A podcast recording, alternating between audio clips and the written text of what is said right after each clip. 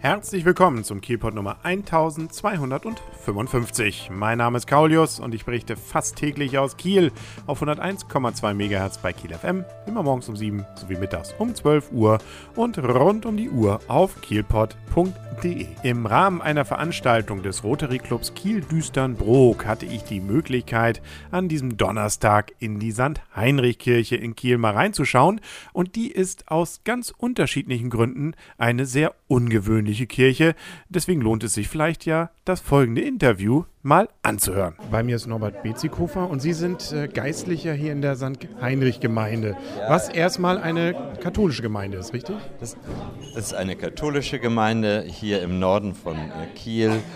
Ja, die St. Heinrich-Kirche gehört dazu und eben hier auch der Speisesaal, in dem wir jetzt stehen. Das ist nämlich eine sehr spannende Einrichtung. Nun glaube ich, dass tatsächlich die meisten Kieler wahrscheinlich insbesondere die Kirche kennen, aber gar nicht wissen, wie sie heißt, weil alle die, die in die Forstbaumschule gehen, im Sommer insbesondere, und das sind ja fast alle Kieler, die da mal vorbeikommen, sind an dieser Kirche schon vorbeigegangen.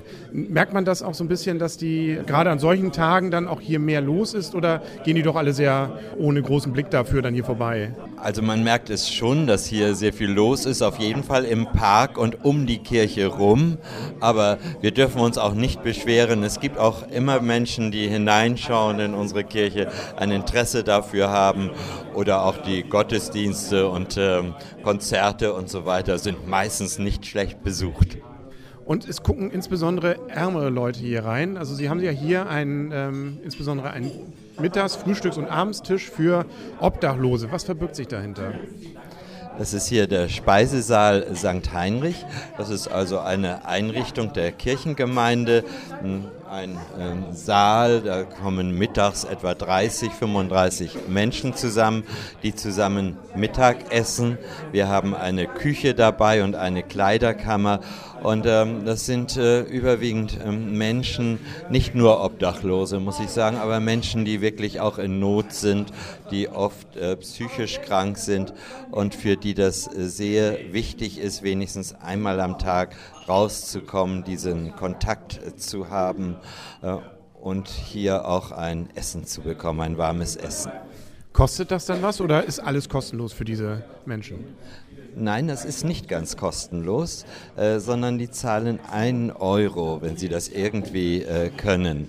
Äh, das äh, ist auch hängt auch ein bisschen mit der Würde der Menschen zusammen, äh, dass sie überhaupt etwas dafür auch bezahlt haben und dass sie auch den Eindruck haben, äh, ich lasse mir das jetzt nicht nur einfach schenken, sondern ich bezahle auch dafür. Wir machen allerdings das Frühstück und das Abendessen, das bekommen sie umsonst.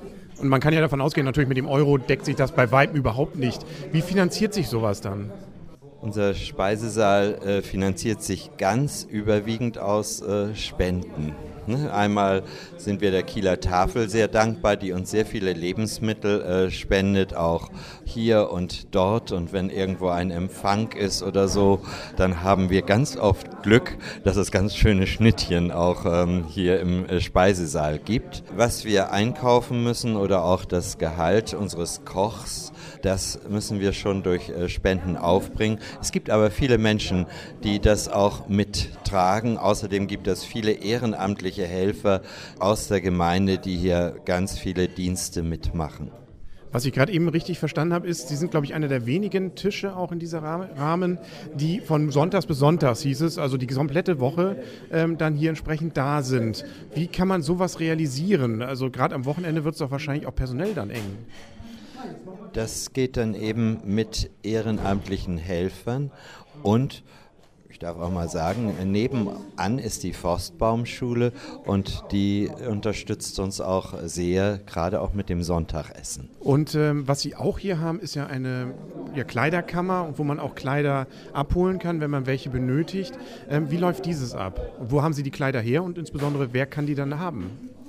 Fast äh, täglich äh, stehen einfach äh, Tüten mit Kleidern vor ähm, der Fahrhaustür oder im Eingang Und äh, einmal, äh, es gibt einige Ehrenamtliche, die diese Kleider sortieren und äh, einordnen und nach Größen ordnen. Und einmal die Woche am Donnerstagvormittag ist die Kleiderkammer geöffnet für Menschen, die sich Kleider abholen wollen. Es gibt natürlich auch das eine oder andere zwischendurch, wenn da ein Obdachloser kommt, aber das ist die offizielle Öffnungszeit.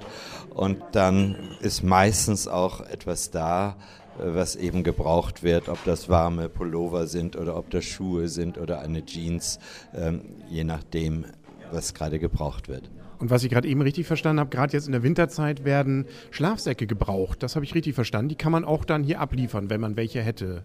Da wären wir sogar sehr dankbar und gerade jetzt kommen immer wieder auch Obdachlose, die draußen schlafen, draußen schlafen müssen. Und äh, da sind wir natürlich sehr dankbar, wenn, die, wenn wir denen auch einen Schlafsack vermitteln können, äh, dass sie wenigstens nicht frieren müssen. Nun ist, äh, um nochmal ein ganz anderes Thema anzusprechen, gerade die katholische Kirche natürlich hier in Kiel wahrscheinlich ja eine, die eine relativ kleine, von den Personen zumindest, umfassende Gemeinde ist, weil ja doch die meisten evangelisch hier sind. Wie groß ist erstmal Ihre Gemeinde? Unsere Gemeinde hat etwa 5500 äh, äh, Mitglieder, aber sie ist vom Gebiet her natürlich ähm, riesig. Das geht ziemlich von der Universitätsklinik den ganzen Norden rauf bis nach Grusendorf und dazu auch Brojensdorf und Altenholz und äh, vieles andere mehr. Und überraschend fand ich auch, dass Sie hatten uns gerade eben in der Kirche ein Bild gezeigt, wo unter anderem auch ähm, ein evangelischer Pfarrer, glaube ich, abgebildet war. Wie, wie geht das zusammen? Wir haben hier eine lebendige Ökumene und äh, dieses Bild hat auch ein äh, süddeutscher Künstler gemalt, der evangelische Priester dort ähm, und der orthodoxe Priester und der katholische, äh, die sind zusammen, schauen aus einem Haus äh, heraus, haben eigentlich die gleiche Botschaft.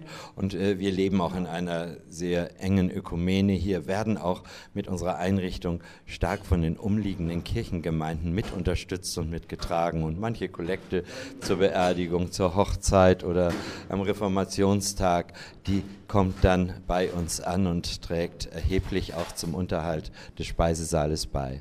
Eigentlich schade, dass das nicht überall so einfach, glaube ich, klappt.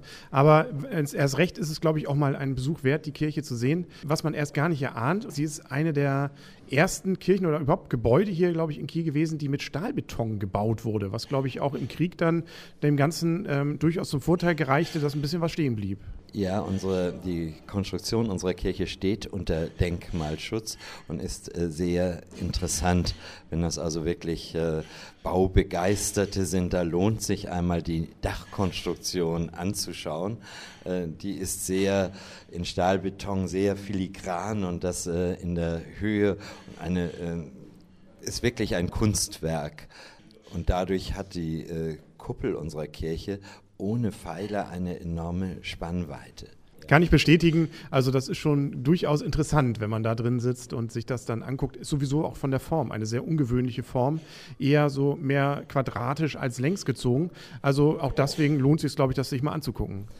Ja, diese Form, man sagt, das käme daher, es war ja eine Garnisonskirche vor dem Ersten Weltkrieg gebaut und ich weiß nicht in welcher Formation genau, aber es hatte auch damit zu tun, dass die Soldaten da antreten mussten äh, zum Gottesdienst und da war eine bestimmte Breite, war dann einfach erforderlich. Dann bedanke ich mich ganz herzlich, dass Sie mir hier dieses kurze Interview gegeben haben. Wenn man jetzt gerne insbesondere was spenden möchte oder auch im Rahmen dieser obdachlosen Einrichtung sich engagieren möchte, da habe ich gesehen, gibt es auch eine Internetadresse.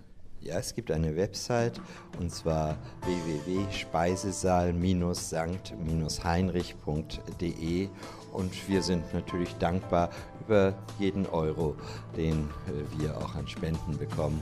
Ähm, und das unterstützt hier die Arbeit und wir können anderen in Not helfen. Und notfalls auch der Schlafsack tut es dann. Vielen Dank. Genau. Dankeschön.